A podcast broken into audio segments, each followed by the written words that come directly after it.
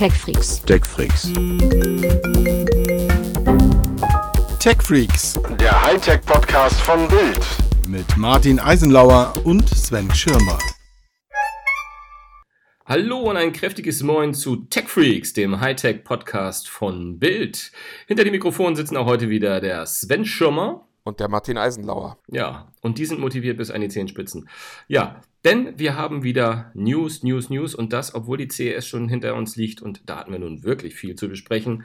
Aber trotzdem, ähm, wie du schon äh, an anderer Stelle mal so recht schön gesagt hast, das Jahr fängt eigentlich sehr ereignisreich an für uns, oder? Ja, ist ganz gut. Also passiert eine Menge und es sind auch spannende News dabei, die wir dann ja teilweise auch bei Facebook diskutieren mit unserer neuen Community. Ja, und das finde ich sehr schön, dass die Community so läuft und es macht sich, es, es macht sich so langsam eine kleine muggelige, muggelige Gruppe da äh, zusammengef- hat sich zusammengefunden und es macht Spaß mittlerweile und die Interaktion wird mehr und es wird ganz, es wird ein bisschen familiärer und es machen Leute dazu. Und wir haben ein Jubiläum gefeiert, oder? Äh, Ja, sowas ähnliches. Ein Meilenstein heißt das, glaube ich, auf Neudeutsch. Meilenstein. Wir haben 200 Ja, genau. Mitglieder in der Gruppe TechFreaks unter sich und das ist wirklich eine Yay. tolle Community, die da, die da wächst.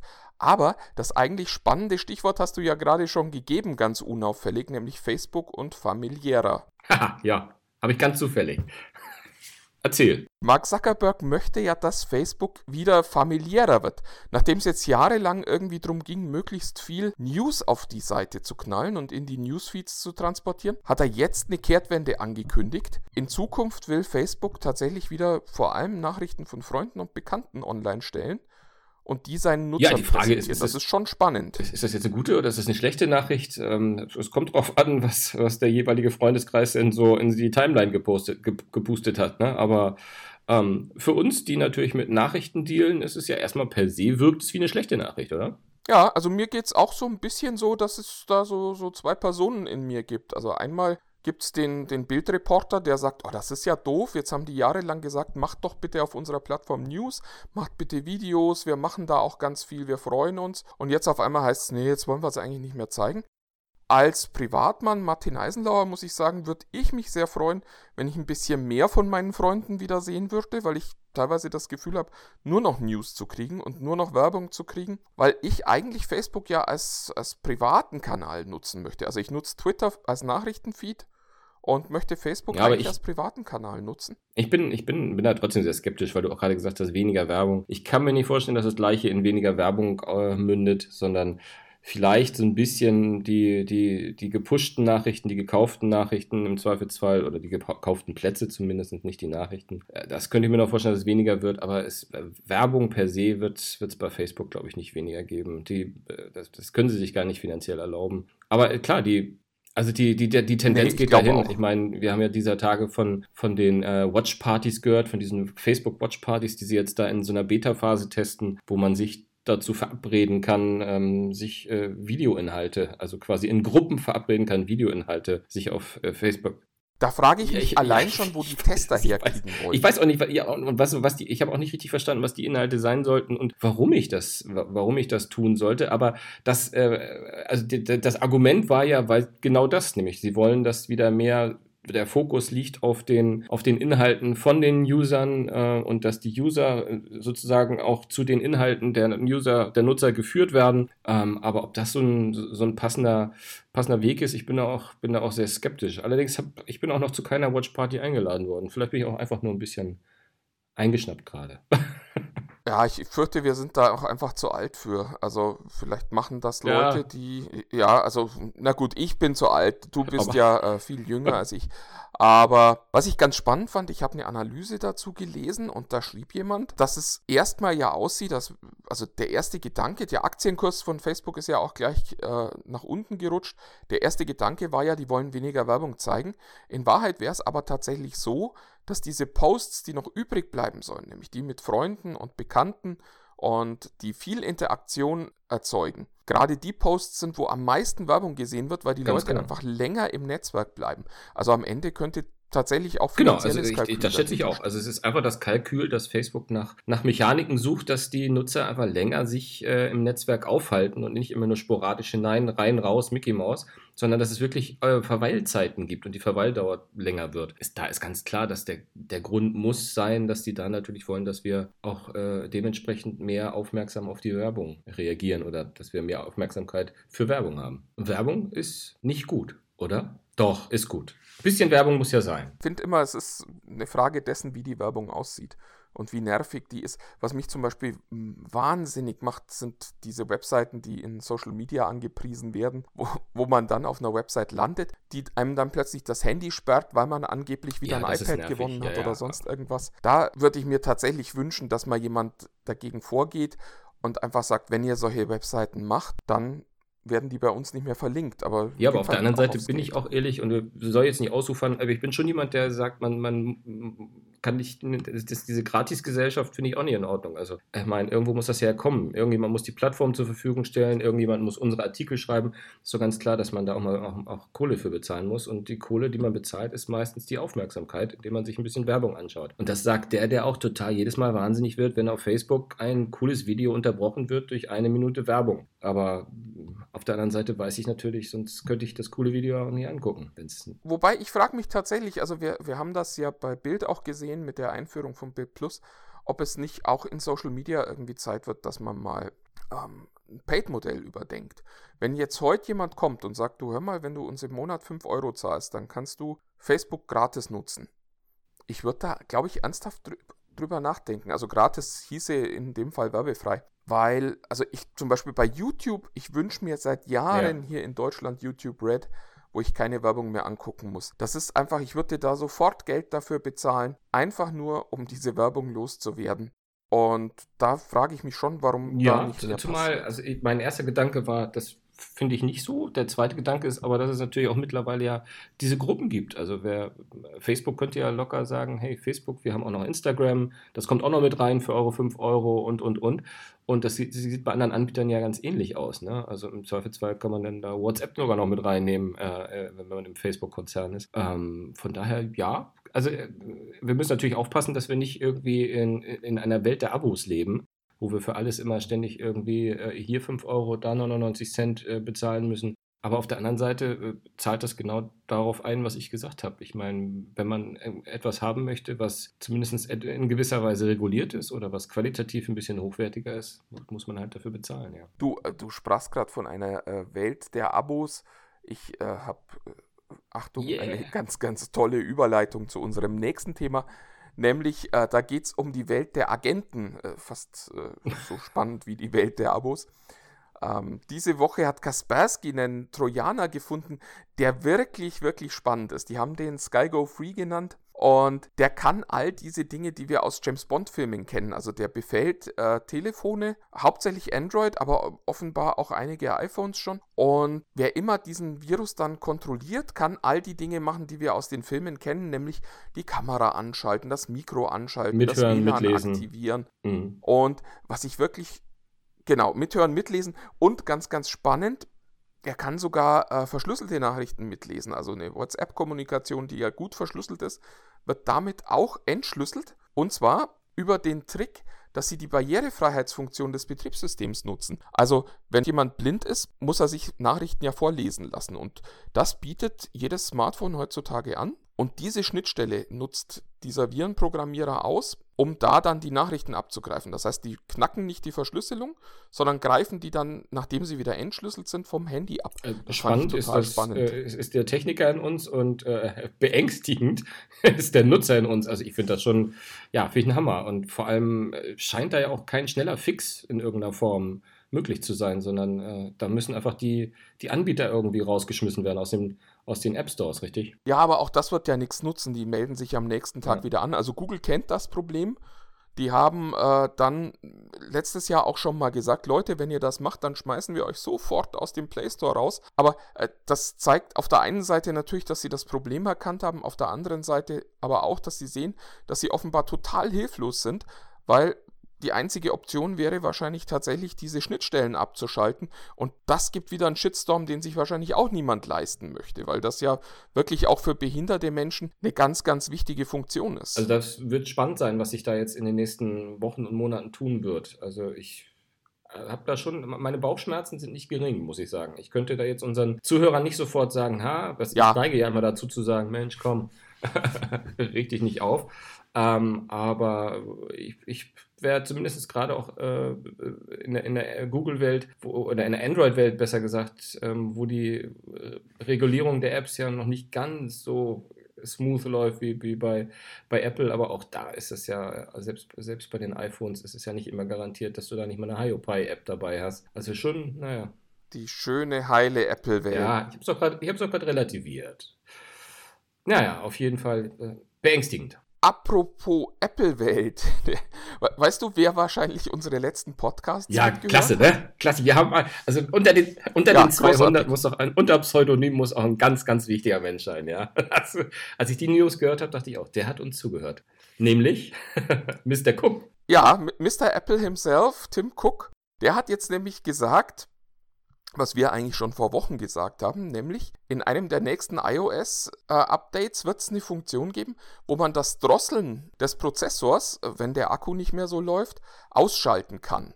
Und das war ja genau das, das was wir damals im Podcast gefordert haben, nämlich sprecht doch drüber und macht, macht ein Schalterchen. Genau. Also wir begrüßen an dieser Stelle Tim Cook bei uns in der kleinen Gemeinde. Wir, genau, ha hallo wir Tim. Wir freuen uns, dass du äh, da bist. Schöne Grüße nach Cupertino und gut, dass du zuhörst. Wir haben sicher auch in Zukunft wieder noch eine Menge ja, Tipps für Das ist doch wunderbar. Und wenn du Fragen hast, ne, einfach bei uns, Tech Freaks unter sich, kannst einfach so reinschreiben. wie, wie, lustig wäre das, würde sich jemand mit dem Tim Cook-Logo da anmelden, also mit einem Tim Cook-Bild.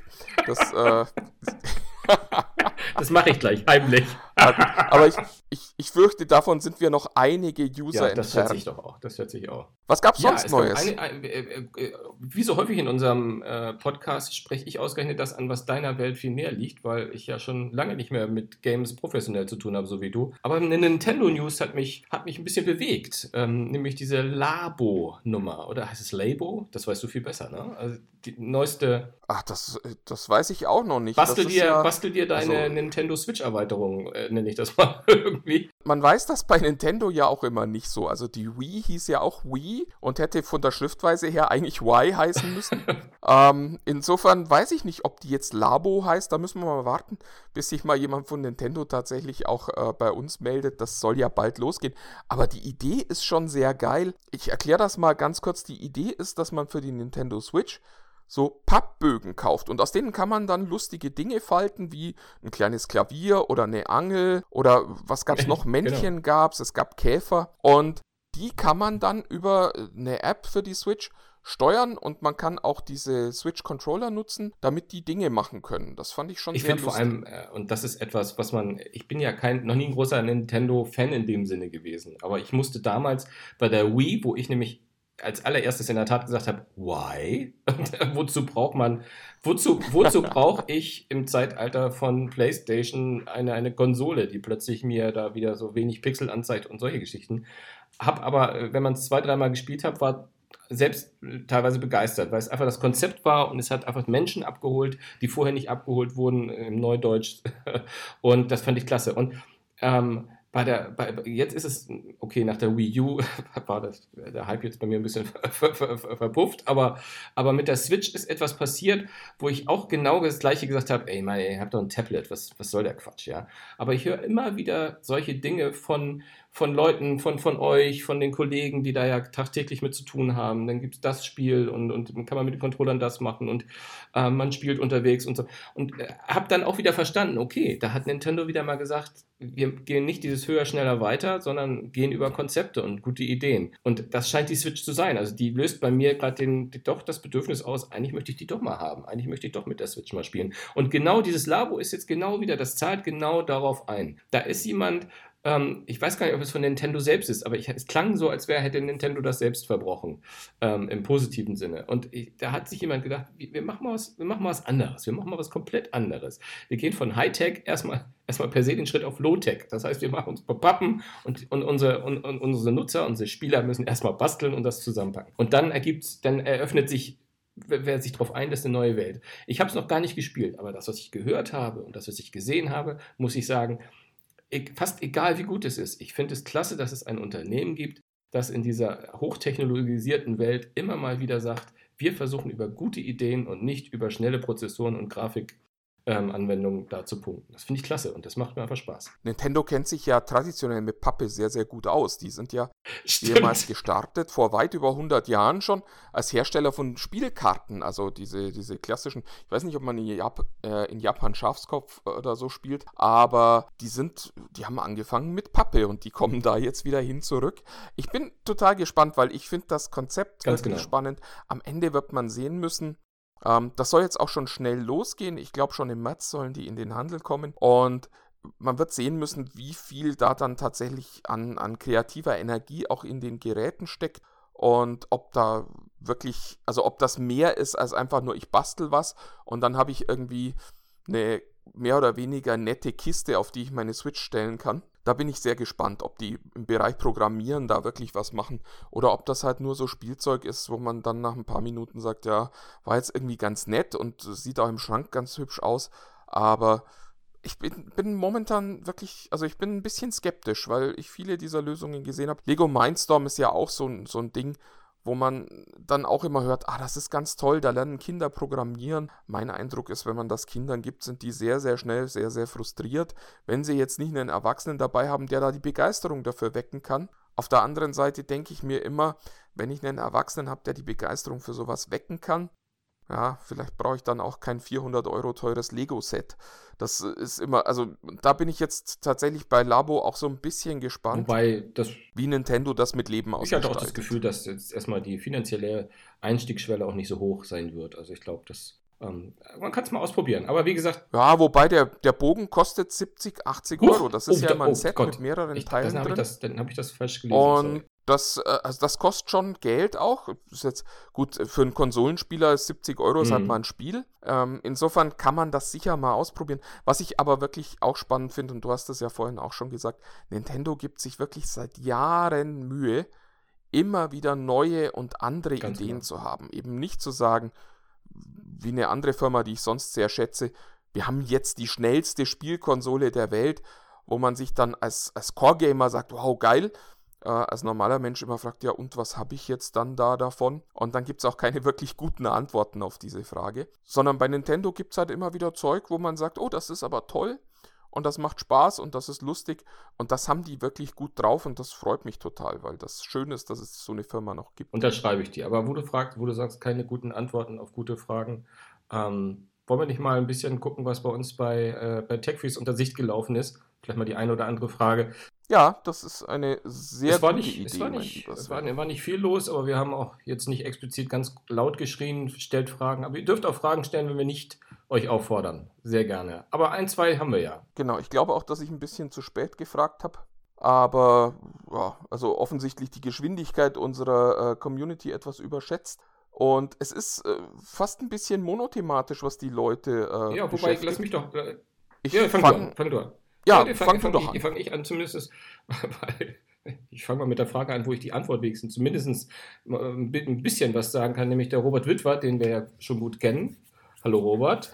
Ähm, der hat mal gefragt, wie die Zukunft dieses Jahr bei den MacBook Pros ausschaut. Ähm, da, ähm, ja, und hast eine gute Antwort? Naja, was heißt eine gute Antwort? Also ich, ich habe eher, eher so eine mäßige Antwort. Soweit ich das nämlich im Überblick habe, sieht es jetzt für ganz, ganz neue Geräte gerade in diesem Jahr eher, eher schlecht aus. Also ähm, soweit ich das überblicke, sind die äh, sind Analysten da im Moment gerade und aus Umfeld von den Zulieferern ähm, kommen eher so gerade, dass es so, so kleine, kleine, kleine Updates geben wird, also nur kleinere kleinere, kleinere Neuerungen, kleinere Verbesserungen im, im Leben vornehmlich und gar nicht mal in der Optik. Ähm, viele, viele der äh, Menschen da draußen haben ja bei den letzten Geräten die, die, die Touchbar, also die über der Tastatur dieses Touchfeld, ähm, ja, kritisiert, weiß ich gar nicht, sondern viele haben halt den Sinn und Zweck des Ganzen. Ausgelacht war, glaube ich, das, was hauptsächlich passiert ja, ist, oder? Ja, ausgelacht, also ja, oder zumindest nach dem Sinn und Zweck gefragt. Und ich habe ja mittlerweile auch äh, hier aus dem Verlag ein, ein solches neues MacBook Pro und muss sagen, ich benutze die Touchbar eigentlich gar nicht. Also was heißt, man, man benutzt sie für diese Basics, die halt auf der Tastatur nicht mehr sind, wie laut und leise, hell, hell und dunkel. ähm, ähm, Siri habe ich eh nicht eingeschaltet. ähm, und ähm, was, was aber wirklich sehr, sehr cool ist und das finde ich wirklich, das ist, äh, das ist etwas, was in mir in Fleisch und Blut innerhalb von Sekunden übergegangen ist, dass es halt die, äh, den, den Touch-ID hat, also dass ich per Finger, Fingerabdruck den entsperren kann, was äh, gerade in so einem Rechner, der, der sich alle 30 Sekunden wieder ähm, sozusagen, wenn er ruht, äh, ein neues Passwort haben will, erneut äh, und dann auch noch ein langes Passwort, ist schon sehr, sehr angenehm. Ähm, wobei das natürlich auch nur mit einer kleinen äh, Touch-ID-Ecke ausreichen würde. Deswegen ob, ob Apple da wieder zurückrudert, das, das, das, das, das weiß ich nicht. Aber was ich jedenfalls gelesen habe, ist, dass es 2018 äh, wohl keine, keine großen, kein großes Update und kein, keine neuen Geräte in dem Sinne geben wird, sondern eventuell so Marginalien. Das ist das, was mir jetzt gerade so zu Ohren gekommen ist. Das, das heißt, heißt, ja, jetzt, was kommt? Eigentlich, dass Apple auch dieses Jahr seine MacBooks nicht ins 21. Jahrhundert bringt. Genau.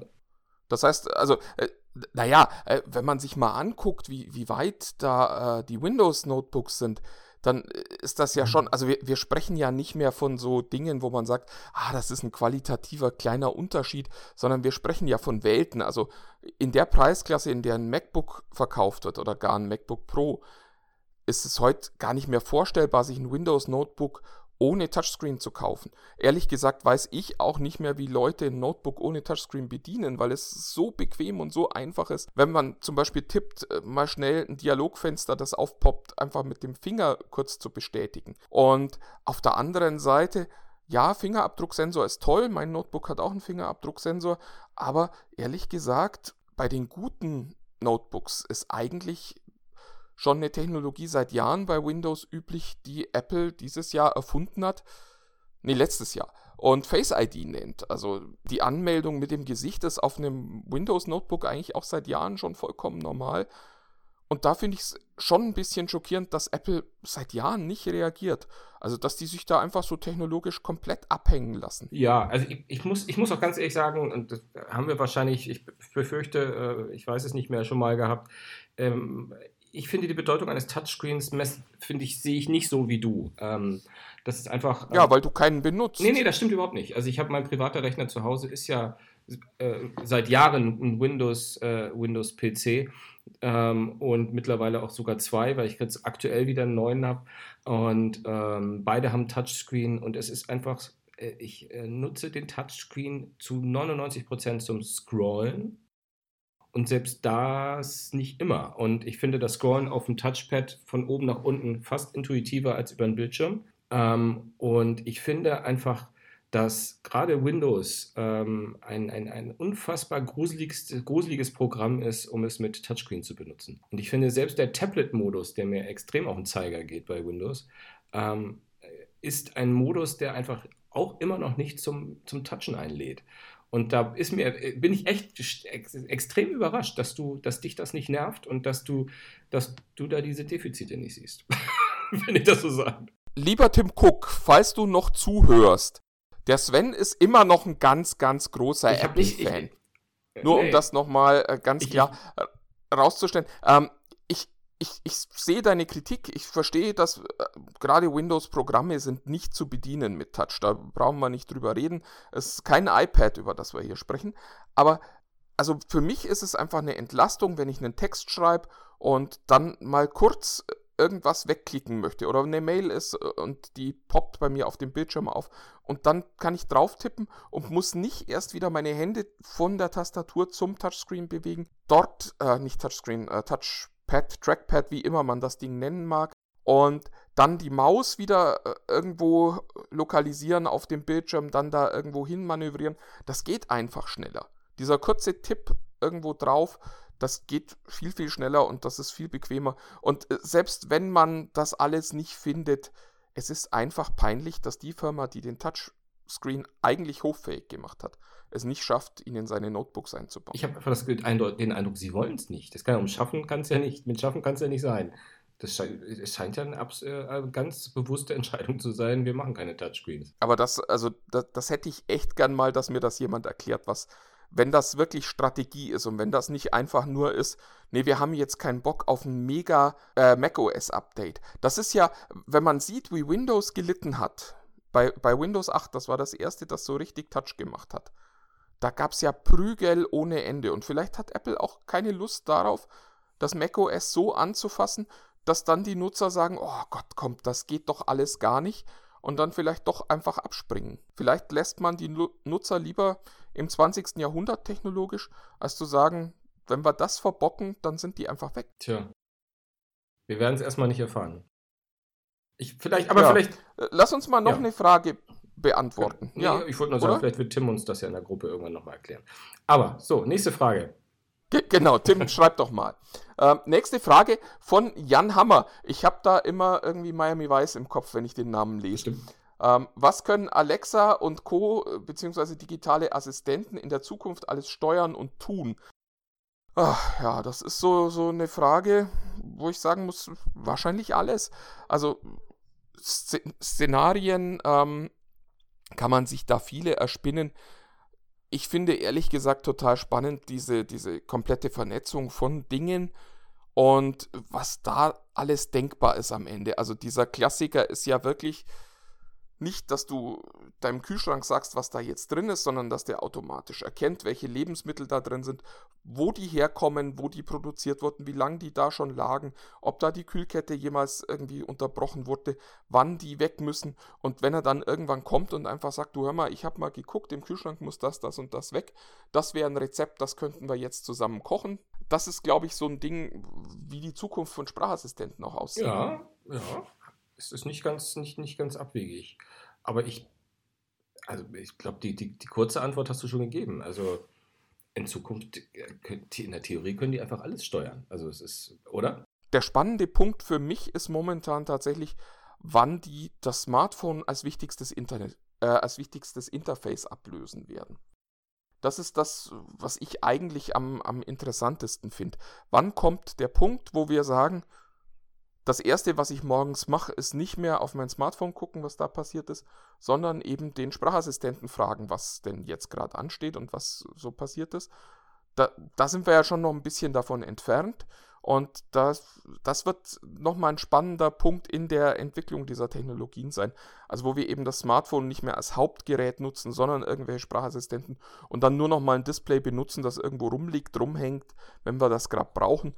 Das ist, äh, glaube ich, ein Punkt, da wird es noch einen Moment dauern, aber der wird dann tatsächlich nochmal eine richtige Revolution auslösen. Ja, ja, das, das könnte definitiv so ein Punkt, Punkt sein. Aber wenn du von Revolution sprichst, dann kannst du auch schon über unser Lieblingsthema der, der letzten Wochen äh, mal wieder. Das äh, offenbar einzige Thema, das Menschen äh, Das bewegt sie jedenfalls. Ich, ich, ich, ich leite es mal mit einer Frage ein. Und zwar Marc Fleischi mit 3i, toller Nachname, fragt, soll ich jetzt noch Kryptowährungen kaufen? Und wenn ja, welche?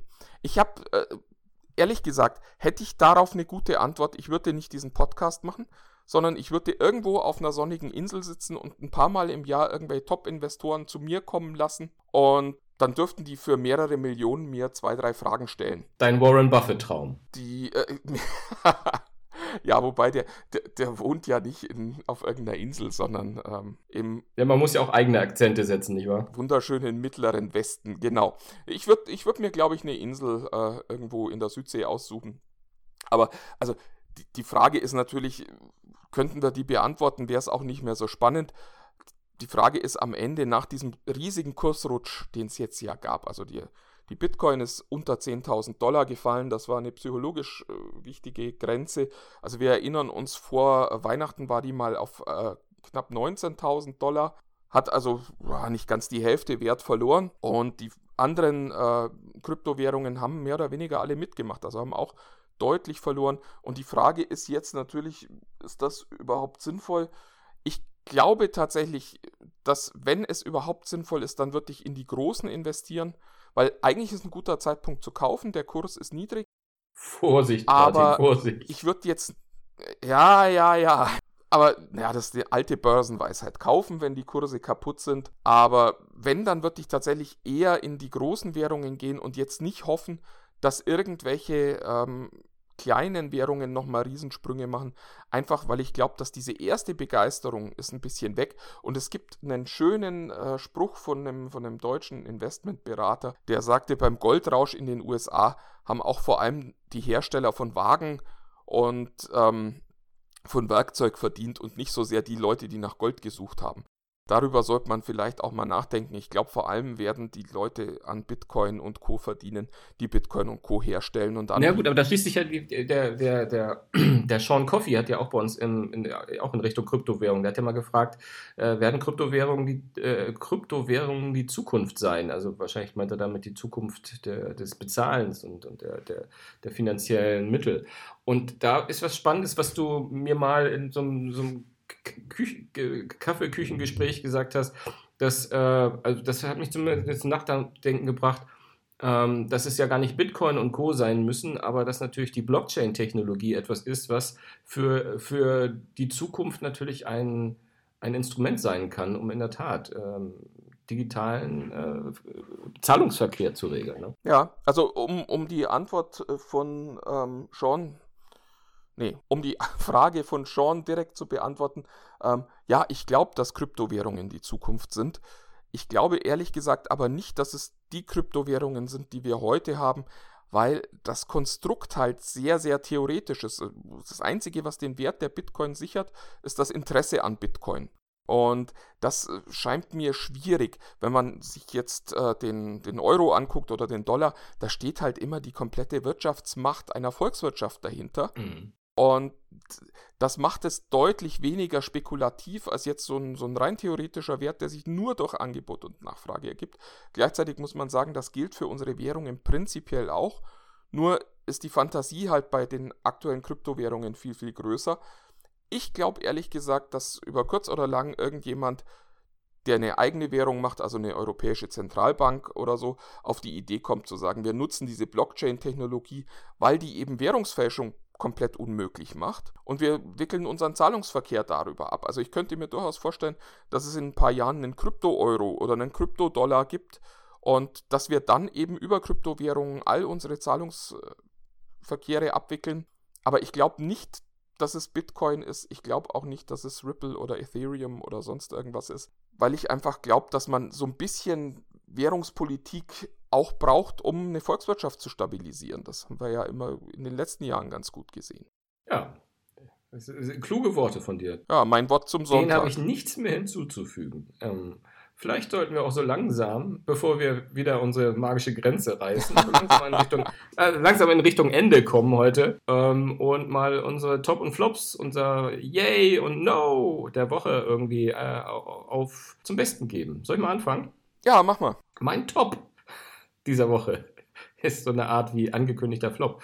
Nämlich, ich habe gelesen, dass äh, mein, mein ganz großer Hollywood-Freund Nicolas Cage äh, nämlich einen Film macht mit dem Namen The Humanity Bureau, also das Menschlichkeitsbüro, was immer das bedeutet.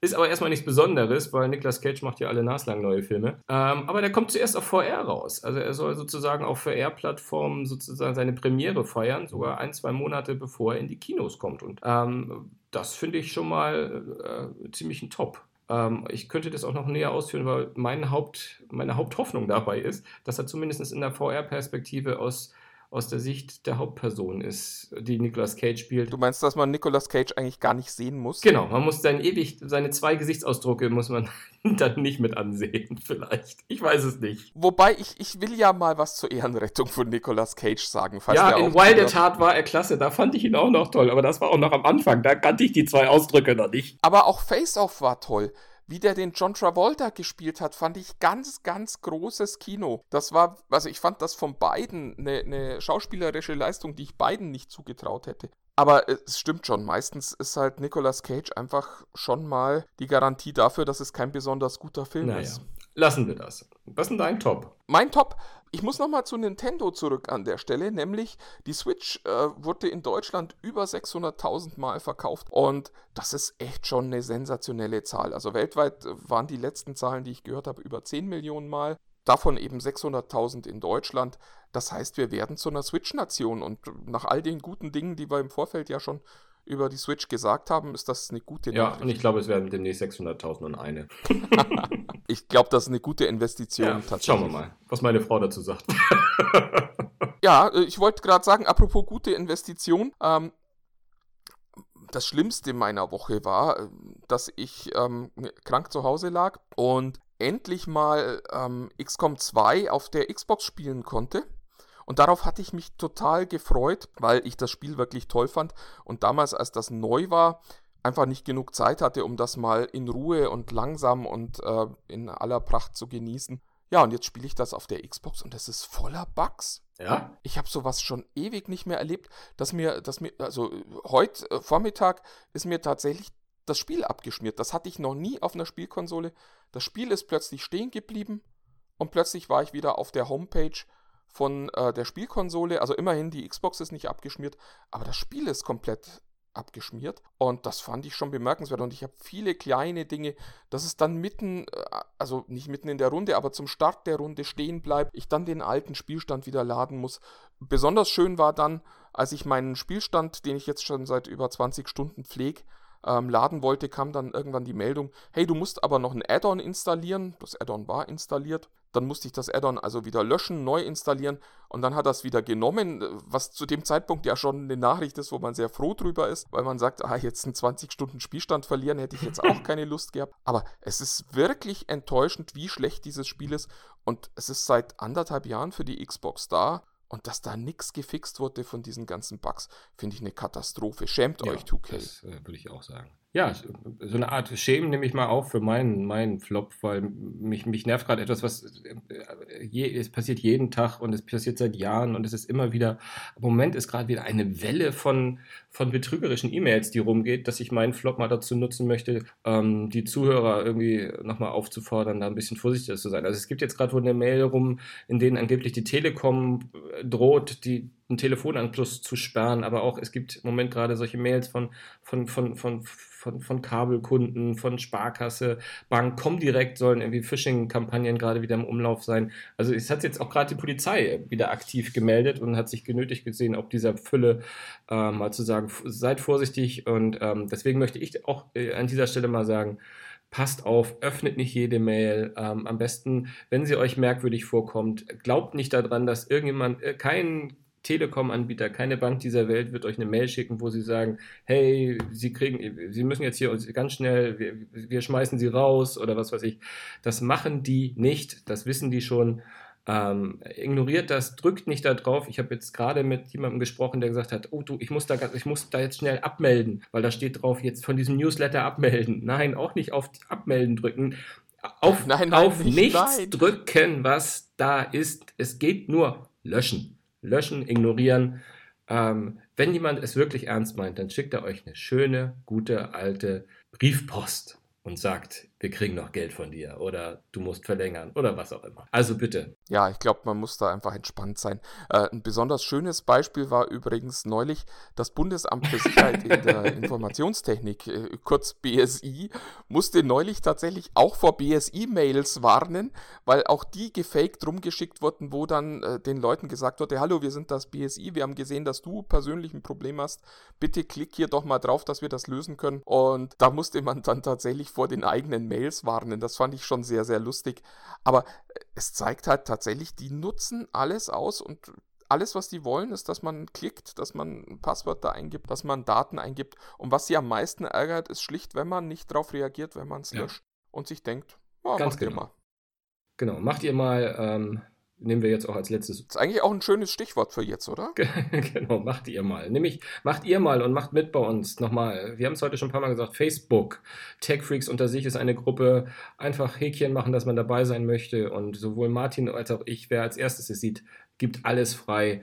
Ähm, äh, ihr seid da, es gibt keine, keine Aufnahmeritualien, sondern ihr seid ganz schnell dabei und wir freuen uns darüber, wenn ihr mitmacht und wenn ihr mitdiskutiert und ähm, Fragen stellt und sagt, worüber wir mal reden sollen. Das, das macht uns am meisten Spaß und hören könnt ihr uns ja hier. Ähm, einige sind für euch über die Webseite gekommen und hören uns dann über Soundcloud, aber auch bei Spotify sind wir und bei eigentlich so ziemlich jedem äh, Podcast-Klienten. Bei iTunes kann man uns hören in allen Podcast-Clients, genau. genau. Und ich frage mich immer, warum wir das erzählen, weil die Leute hören uns ja jetzt schon seit 40 Minuten zu und wüssten die nicht, wo sie uns hören. Ähm, ja, vielleicht äh, könnten das gar nicht. Ja, aber ich meine, der einzig gute Grund, das nochmal zu erwähnen, ist halt, wir sind wirklich auf all diesen Plattformen. Das heißt, wenn ihr äh, so ein iPhone-Opfer seid und sagt, ich habe aber nur iTunes und ich höre euch über iTunes, kein Problem, ihr könnt das auch euren Android-Freunden empfehlen, die können das auch über ihre Podcast-Clients hören. Und vielleicht ist es deswegen sinnvoll, das doch nochmal mit dazu zu sagen. Oh, und bewertet uns. Wir freuen uns über Bewertungen, weil das auch anderen Leuten hilft, den Podcast zu Ganz entdecken. genau. Und in diesem Sinne